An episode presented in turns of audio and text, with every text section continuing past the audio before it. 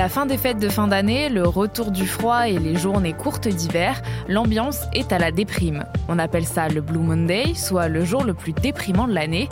Mais qu'est-ce que c'est? On pose la question à Ashley Chevalier, reporter à BFM TV. Le Blue Monday, ou le jour de blues, est né au Royaume-Uni au milieu des années 2000.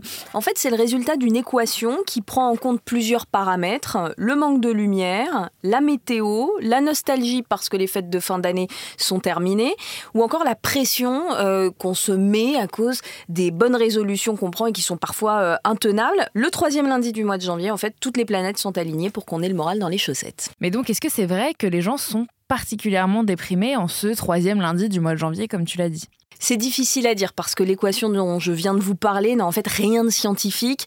Le concept a été créé par un Britannique qui se faisait passer pour un psy, mais en fait il s'occupait de la com pour une agence de voyage. Vous l'avez compris, derrière tout ça, il y a un peu de marketing quand même, parce que quand on est déprimé, on essaye de se remonter le moral, on se fait du bien, on fait des projets, on se fait plaisir et on réserve par exemple des vacances.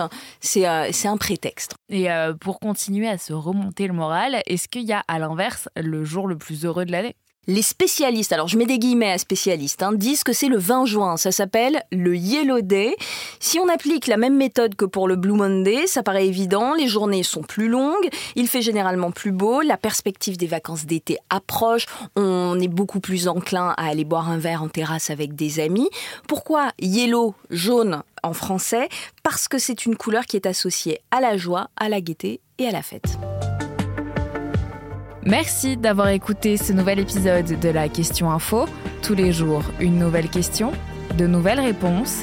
Vous pouvez retrouver ce podcast sur toutes les plateformes d'écoute, sur le site et l'application de BFM TV.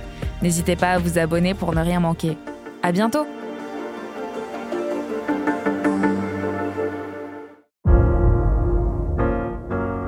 Vous avez aimé écouter la Question Info? Alors découvrez le titre à la une, le nouveau podcast quotidien de BFM TV.